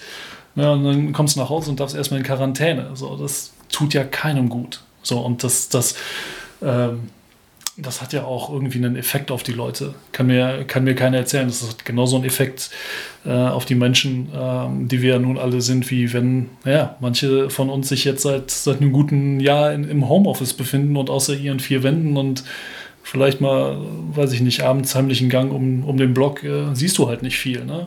Natürlich macht das was mit den Menschen und ey, sorgt dann auch mal dazu, dass, dafür, dass du, dass du vielleicht im Falle von einem Basketballer äh, dann doch mal irgendwie leere Beine hast. Ja, also das ist natürlich auch ein interessanter psychologischer Aspekt, der, wenn es irgendwie so eine späte Netflix-Doku mal geben würde über diese Saison, wäre das eigentlich auch ganz interessant, weil auch auf der anderen Seite kann man auch so sehen, okay, ähm, du hast in dieser Saison so wenig Möglichkeiten, irgendwie Teambuilding-Maßnahmen zu machen, dass vielleicht manche sagen werden, okay, eigentlich sind wir ganz froh, dass wir Auswärtsreisen haben, weil wir zum einen was anderes sind, aber auch dann eben dieses Zusammensein da auch haben, äh, in einer anderen Atmosphäre und dass das vielleicht auch einem Teambuilding gut tun kann, ähm, finde ich auch, auch, also kann man wahrscheinlich auch gar nicht mal so einfach wirklich evaluieren, ähm, wo Vor- und Nachteile sind, aber ähm, wäre vielleicht auch ganz, ganz interessant. Ähm. Ja, ist definitiv ein wichtiger, ein ganz spannender Aspekt. Ich glaube aber, dass tatsächlich so, wenn, wenn wir so von diesem Teambuilding reden oder, oder Teambonding auch, ähm, dass es das aber auch umgekehrt wieder ein bisschen schwieriger machen kann, weil du eben immer nur, wenn du dich dann siehst, ja, dann siehst du dich halt wegen einem Business Trip ins Ausland oder irgendwie quer durch die Republik. Also es geht im Endeffekt, es geht halt um Basketball. Du hast wenig Chancen zu sagen, weißt du was, ey, wir gehen mal irgendwie abends ein, ein trinken oder was essen oder eine Paintball spielen oder Billard oder was auch immer. Ne? Also so dieses, äh, ja, dieses klassische Socializing fehlt halt einfach völlig. So, und das ist natürlich ein ganz spannender Aspekt bei einem Team, was ja dann doch zu einem sehr großen Teil neu zusammengewürfelt wurde. Ne, wo du, klar, die Basketballwelt ist eine kleine und gefühlt kennt jeder jeden, und, äh, aber, aber trotzdem hast du ja einfach viele Charaktere, die, die halt vorher noch nie was miteinander zu tun hatten oder zumindest nie basketballerisch wirklich zusammen auf dem Feld standen. Ne? So, und, und wenn du da wenig Möglichkeiten hast, auch mal auf anderer Ebene zueinander zu finden, ähm, ist das definitiv ein Faktor. Sowohl für Bamberg aber auch für, für Ulm. Denn die haben wir ja auch noch in der, in der Rechnung mit dabei. Ne? Und die wiederum haben den, den Vorteil, finde ich, dass sie ähm, im Sommer dementsprechend ja auch schon naja, so, so ein Stück weit mit dem Turnier in, äh, in München ja, halt sehr smart verpflichtet haben, beispielsweise in einem Tommy Klippers und einem äh, Dylan Osadkowski, wo du zwei Jungs hast, A, die A aus der Liga kommen, kommen und B im Sommer schon äh, in das Programm reinschnuppern konnten. Hm, ja, auch vielleicht so ein Ansatzpunkt bei beiden Teams, den ich auch ganz interessant finde. Also ähm, so vor der Saison habe ich auch gedacht, okay, bei Bamberg diese, diese Vierer deutsche Rotation mit Bennett Hund, mit Dominik Lockhart, mit Kenneth Ogbe und Christian Senk, weil die ist halt echt verdammt stark, weswegen ich auch Bamberg so noch stärker eingeschätzt hätte, wenn ich mir dann auch so die individuelle Qualität einfach so von einem Devin Hall, David Kravish, Chase Fieler, auch Michele Vitali ansehe, dann denke ich mir, eigentlich müsste das Team noch viel besser dastehen. Natürlich, dann hat es auch noch Potenzial eigentlich, sich im Saisonverlauf zu verbessern. Das ist vielleicht auch noch ein anderer Punkt. Ähm, wenn ich mir auch den Restspielplan ansehe, dann kann ich mir auch vorstellen, dass Bamberg dann nochmal nach oben angreift. Bei, bei Ulm auch habe ich mir auch schon die Frage gestellt, okay, wenn du jetzt mal diese, nimmst du mal die sechs ausländischen Spieler und dann vielleicht die sechs mit, mit deutschem Pass, ist da vielleicht sogar die mit deutschen Pass Rotation stärker? Du hast einen Per Günther, Andi Obst, Tommy Klepeis, Patrick Heckmann, Dylan Ossetkowski und dann noch ein Christoph Phillips. Ist, also ich, ich die, die Frage, finde ich, ist jetzt nicht unberechtigt. Ähm, also nee, definitiv. Das ist, eine, das ist eine sehr gute Frage.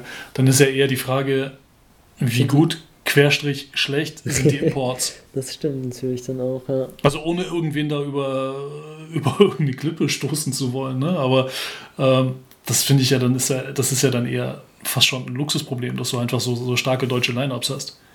Was ja, was ja gut ist. Also ähm, ich finde, das zeigt sich also gerade auch im, ähm, im, im Falle von Bamberg, ähm, dass du halt eine wenn, wenn die Jungs denn dann fit sind, dass du halt dann doch eine relativ breite Rotation gehen kannst, wo halt niemand dabei ist, der äh, per se immer die Bennett Hund 40 Minuten abreißen muss. Ne? Also wenn, wenn man sich jetzt nur die BBL an, die BBL-Minuten angeht, ja, da hast du einen Devon Hall mit, äh, mit knapp 28 Minuten und halb in der Spitze. So, das ist ja ist doch okay. Also das ist ja jetzt nichts, wo man was dem, was dem Athletiktrainer irgendwie äh, die, die Schweißperlen auf die Stirn zaubert. Ne? Und dann am unteren Ende von der, von der Kernrotation hast du Kenneth Ogben mit 18 Minuten. Das ist, das ist auch gut, weil du genau weißt, er kann mehr gehen, aber ähm, das ist jetzt auch nicht alarmierend wenig. Dass du das Gefühl hast, so, der, der, der liefert da nicht. Ne? Ja, ja. So. Ja. Nee, also auch wenn, auch wenn es da schon andere Stimmen aus Bamberg gegeben hat, habe ich mir sagen lassen, aber das ist schon, aber das ist schon lange, lange her. Das gab einen anderen Mic-Drop, ja. Nee, ich finde Ulm auch ein verdammt tiefes Team und war da auch, ähm, auch kurz überrascht, als du es ähm, als das Team, das noch eine Nachverpflichtung braucht, genannt hattest. Ähm, ich finde auch die, die fortwährende Entwicklung von Andy Obst einfach, einfach sehr schön zu beobachten. Ähm, das hat sich einfach im ersten Jahr so peu à peu entwickelt ähm, und hat sich jetzt einfach, also dieses, es ist schon, schon lange nicht mal halt dieser nur Schütze, sondern halt schon jetzt der ähm, starke Ballhändler, der für sich selbst kreiert, der da wirklich einen starken Zug zum Korb hat, wo man jetzt nicht denkt, dass er jetzt die, die überdurchschnittliche Athletik hätte, ähm, aber er ist da verdammt stark und ähm, auch so, wenn man jetzt auf die Nationalmannschaft blickt, ähm, war vielleicht dann auch so, so, als es um den WM-Kader ging zuletzt, war dann auch, ähm, ging, wenn man so überlegt hat, okay, wer kommt da mit und wo sind die wackelige Position, war auch so ein Andi Obst, okay, hm, könnten auch andere vielleicht mitkommen, aber ich glaube, mittlerweile ist der halt einfach durch dieses Paket sowohl starker, sehr, sehr starker Schütze, vor allem dieses Jahr 50% Dreier, krass, ähm, als auch halt für diese Ballhandling-Entwicklungen gar nicht mehr wegzudenken, finde ich eigentlich. Also, habe auch mal die, die Zahlen angeguckt von, von den vier Ulmer Guards, die halt wirklich den Ball häufig in den Händen haben. Troy Cobain als, als Starter, Per Günther als Backup und Tommy Klebers und Andy Obst. Da ist er halt auch einfach der effizienteste, effizienteste Ballhändler, wenn es einfach um die Punkte pro Possession geht. Ähm, und ist allgemein offensiv so stark. Als ich die Zahlen angesehen habe, ich, ich konnte es gar nicht glauben, wie effizient er überall ist. Das ist echt äh, krasse Saison. Also. Hm. Er macht halt nichts, was er nicht kann. Also hm. klingt immer blöd, aber du weißt genau, an die Obst kann werfen. Ja, dann knallt er halt die Dinger drauf. Ja, so 50% Trefferquote. Also, wenn du den Typen nicht das grüne Licht von draußen gibst, dann weiß ich nicht, dann hast du irgendwie äh, was völlig verkehrt gemacht. Ne? So, beziehungsweise ne, er setzt halt auch den Ball nur dann auf, wenn er in der Regel weiß, okay, er geht halt ans Brett. So, und dann schließt er entweder halt ab, weil er einfach mittlerweile eine, eine echt sehr, sehr solide Toughness hat ja, oder ey, du, du wirst halt gefault und dann schickst einen äh, fast 90-prozentigen Freiwurfschützen an die Linie. Ja, herzlichen Glückwunsch. Also such dir aus, äh, womit du dich dann vergiften willst, defensiv. Ne? Also das ist, äh, das ist halt echt schon ein sehr, sehr ekliges Matchup und das ist vor allem genau diese, diese Qualität ist etwas, was mit Blick auf Nationalmannschaft nochmal so aktuell fällt mir kein anderer Spieler ein, der das, der das so mitbringt. So. Und genau, also gerade, gerade einfach auch besonders wegen seines Wurfes, Klammer auf, aber er ist dadurch 0,0 eindimensional, Klammer mhm. zu, Ausrufezeichen. Ja, das ist, das ist glaube ich, sehr, sehr wichtig. Also, ähm, dass du, dass du halt da einfach jemanden hast, der, ähm, der eine, eine, klare Rolle ausfüllt, aber eben ähm, da nicht, nicht komplett, komplett festgewachsen ist in, in seiner Struktur. Hm, ja, Ja, ja ob, obwohl, um, um da einen Übergang zu machen, ich auch Obst offensiv so stark finde, vielleicht eine Parallele, sowohl Ulm als auch Bamberg. Wenn es aber so eng wird, in die Schlussphase, Crunch-Time, enges Spiel, frage ich mich bei beiden Teams, okay, wo ist denn jetzt dein, dein, dein Closer, dein Go-To-Guy? Ich hatte mir mal die BBL-Spiele, also jetzt nicht international bei beiden, angeguckt. Also Spiele mit, mit sechs oder weniger Punkten Differenz entschieden. Da hat Ulm sechs von neun Spielen verloren, wenn wir jetzt den Pokal auch ausklammern. Und Bamberg hat sogar fünf von sechs Spielen verloren. Ähm, also das ist vielleicht ein Indiz, dass da vielleicht nicht immer ganz klar ist, okay, wer ist denn jetzt unser, unser, unser Mann, der da wirklich ähm, ja, der Go-To-Guy ist? Also so ein Dylan Osetkowski vielleicht auch. Mir kommt da manchmal auch so ein bisschen, weiß ich nicht, dass er sich auch selbst schnell aus dem Spiel nehmen kann, wenn er irgendwie über Entscheidungen unzufrieden ist und dann hier ein bisschen laissez-faire, ähm, so, so gut ich ihn in seinen Anlagen als, als Allround-Offensivcenter auch sehe, ähm, bin ich bei ihm immer nicht ganz überzeugt. So habe ich das Gefühl, er, manchmal nimmt er sich ein bisschen selbst aus dem Spiel. Also hast du auch den Eindruck oder? Ja, ähm, ja wo, wobei ich es interessant finde, ne, dass er so auch mehr jetzt mittlerweile öfter mal gerne nach, was heißt, dass er ab und zu mal gerne auch jetzt rausgeht, ne, dass das Feld weit macht, äh, mal von draußen drauf hält, finde ich eine spannende Entwicklung. Ich bin da noch nicht so ganz mit mir überein, äh, wie, ob ich das jetzt wirklich positiv oder negativ finden soll, aber ich finde es definitiv eine, eine, spannende Entwicklung, ähm, woraus sich taktisch sicherlich auch das ein oder das ein oder andere machen lässt. Also tatsächlich aber, wenn wir jetzt beim Closer sind, ähm, muss ja dann vielleicht eher die Frage sein, so, naja, ist dann dein Closer halt, ne, ist dein Closer auch der richtige? Oder sollte es nicht vielleicht eher ein anderer sein? Also bei, bei Bamberg denke ich immer, naja, wenn du halt am Ende Buckets brauchst, dann gehst du halt zu Devin Hall. Mhm. So. Also das ist für mich einer der, der äh, auch wenn, wenn du mit Michele Vitali eigentlich einen anderen, noch einen Italiener äh, im Kader hast, äh, ist halt der mit den, der mit den Cojones eigentlich. So. Und also der, der sich ja dann auch in dem, in dem Spiel gegen Frankfurt war es, ähm, da einen leichten, sehr, sehr amtlichen Shootout mit, äh, mit Matt Mobley geleistet hat. Äh, was, was sehr geil anzuschauen war tatsächlich. Äh, aber auch das Spiel haben sie halt am Ende dann verloren. Ähm, nichtsdestotrotz ist das ein, eigentlich einer, wo du, wo du sagst, naja, klassisch, Crunch-Time, der Typ ist in der Lage, sich alleine den Wurf zu erarbeiten. Der kann auch mal echt hässliche Würfe nehmen, aber ist in der Lage oder ist grundsätzlich in der Lage, sie zu treffen. Ähm, die Frage ist dann eben, ne, mit Blick auf die von dir angesprochenen engen Spiele, trifft er die Dinger dann auch oft genug, um dann tatsächlich dir genügend äh, Spiele zu gewinnen. Äh, bis dato reicht es im Gesamtpaket, äh, dass, die, dass die Mannschaft auf Playoff-Kurs ist. Ähm, auch da, also nagelt, nagelt mich ans Kreuz, äh, meinetwegen, aber ich bleibe dabei, die, die acht Teams, die, die aktuell auf einem Playoff-Platz stehen, sehen wir auch am Ende der Saison in der Postseason. Ja. Ähm, ich glaube, das ist aber, kein Hot Take, oder? ich glaube nicht. Ähm, aber tatsächlich spannend wird es ja eben, und das genau deswegen haben wir uns ja auch die Partie da rausgepickt, Ulm gegen Bamberg, ähm, ist einfach, dass die Teams nur zwei Spiele auseinander liegen, wobei Bamberg sogar noch ein Spiel mehr zu spielen hat äh, down the road. Ähm, naja, und Bamberg hat halt das Hinspiel auch gewonnen. Äh, 74, 67. Sprich, wenn du jetzt das Ding auch noch gewinnst, dann hast du definitiv den direkten Vergleich äh, auf der Habenseite. Plus du hast eben den Abstand auf ein Spiel äh, verringert. Naja, und dann wird es halt nochmal spannend. Ne? Willst, ob's, was dann da eventuelle Rochaden in der Tabelle angeht, Richtung Platz 7 oder vielleicht sogar Platz 6. Hm, ja, ja. Um da vielleicht auch gerne auch gleich auf den Ausblick einzusteigen. Also ich habe mir auch mal die, das Restprogramm so angeguckt. Ähm, das unterscheidet sich schon ein bisschen. Also wenn ich mir Bamberg anschaue, ähm, so Bayreuth, Fechter, Göttingen, Braunschweig, Gießen, dann sind es alle Teams, die, die hinten dran liegen. Ulm finde ich auch interessant.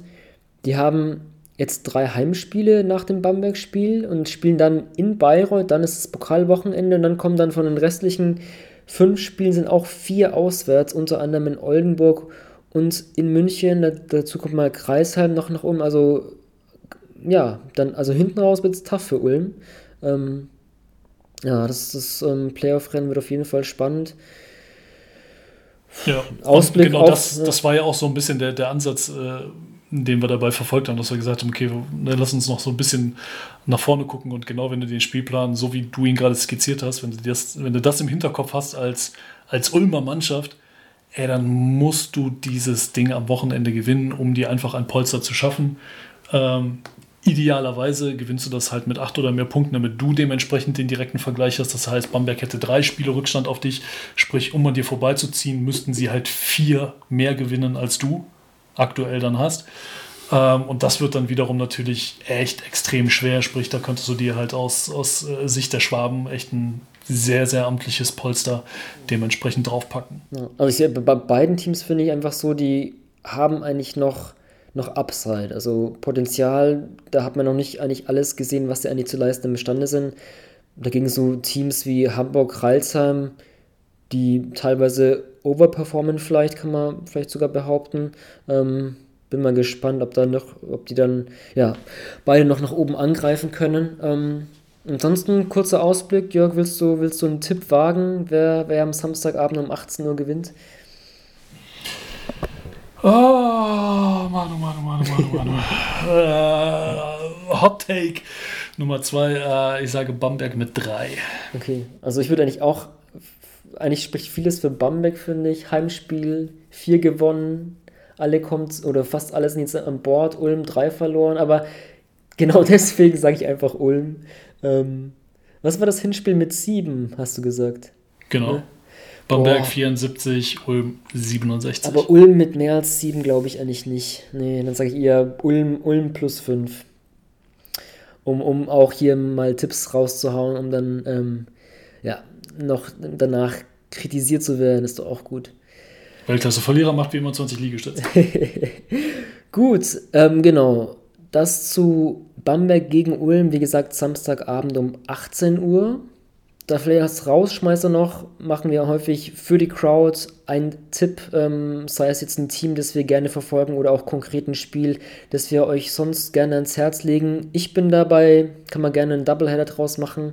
Samstag 20.30 Uhr Hamburg gegen München, vielleicht aus der Konstellation auch ganz interessant. Hamburg hat jetzt zuletzt auch zu Hause Berlin geschlagen. Jetzt kommt, kommt der nächste, das nächste Euroleague-Kaliber ähm, bei den Bayern. Soweit ich das bei dem auch sehr interessanten Euroleague Playoff Race verstanden habe, wenn sie in Valencia gewinnen, wo sie ja dann auch 48 Stunden vor oder weniger als 48 Stunden vor dem Auswärtsspiel in München spielen und gleichzeitig Mailand auch gegen Baskonia gewinnen, dann ist Bayern sicher in den Euroleague Playoffs. Aber korrekt. Äh, trotzdem ohne Gewehr. Ich bin mir da nicht ganz sicher. Ähm, äh, aber das könnte natürlich auch eine interessante Konstellation sein, wenn da ein gewisser Druck abfällt. Ähm, klar, bei dem mörderischen Spielplan eh, ob da vielleicht für Hamburg der, der, ja, der nächste Coup möglich ist nach Berlin. Ja, wenn sie Cameron Taylor rechtzeitig aus dem äh, Sauerstoffzelt wieder rausbekommen.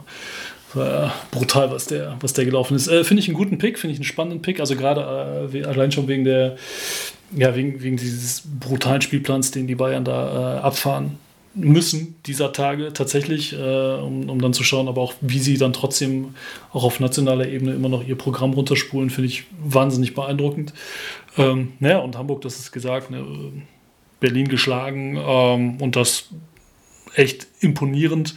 Ähm, wird ein spannender Samstagabend. Aber Apropos Samstagabend, ich äh, orientiere mich bei, bei meinem Rauschmeißer für die Crowd äh, so ein bisschen an dem guten alten Pro-7-Motto. Wir machen den Dienstagabend zum Samstagabend. Beste Unterhaltung am Dienstagabend, nämlich tatsächlich äh, ist dann ein Nachholspiel des 21. Spieltags Göttingen gegen Chemnitz.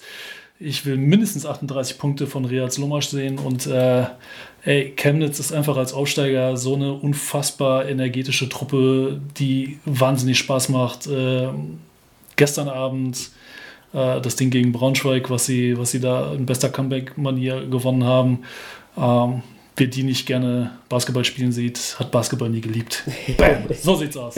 Das ist ein gutes Schlusswort. Also auch ähm, wenn es ein Awards Playbook des Jahres gäbe, ähm, ich würde da vielleicht sogar Rodrigo Pastore nominieren. Er wäre auf jeden Fall ein Top-Kandidat. Ich, ich äh, kenne jetzt zuzugucken, ist auch, ja, mache ich, mach ich auch gerne. Sehr schön. Gut, das soll es gewesen sein ähm, für unser BBL Festival Revival. Jörg, dir viel Spaß, Wochenende oder beim Nachholspiel. Ähm, euch da draußen auch, auch viel Spaß in der March Madness, die ja erst so richtig steigt, zumindest im College Basketball. Auch bei uns, ähm, wenn es dann in den April geht, haben wir viele Spiele unter der Woche. Und deswegen hören wir uns auch bestimmt bald wieder. With the ninth pick in the 1998 NBA Draft, Ball ist bei Nowitzki, da muss er hin jetzt. Verteidigen! Verteidigen jetzt! Es ist schlicht und ergreifend der einzig wahre Hallensport.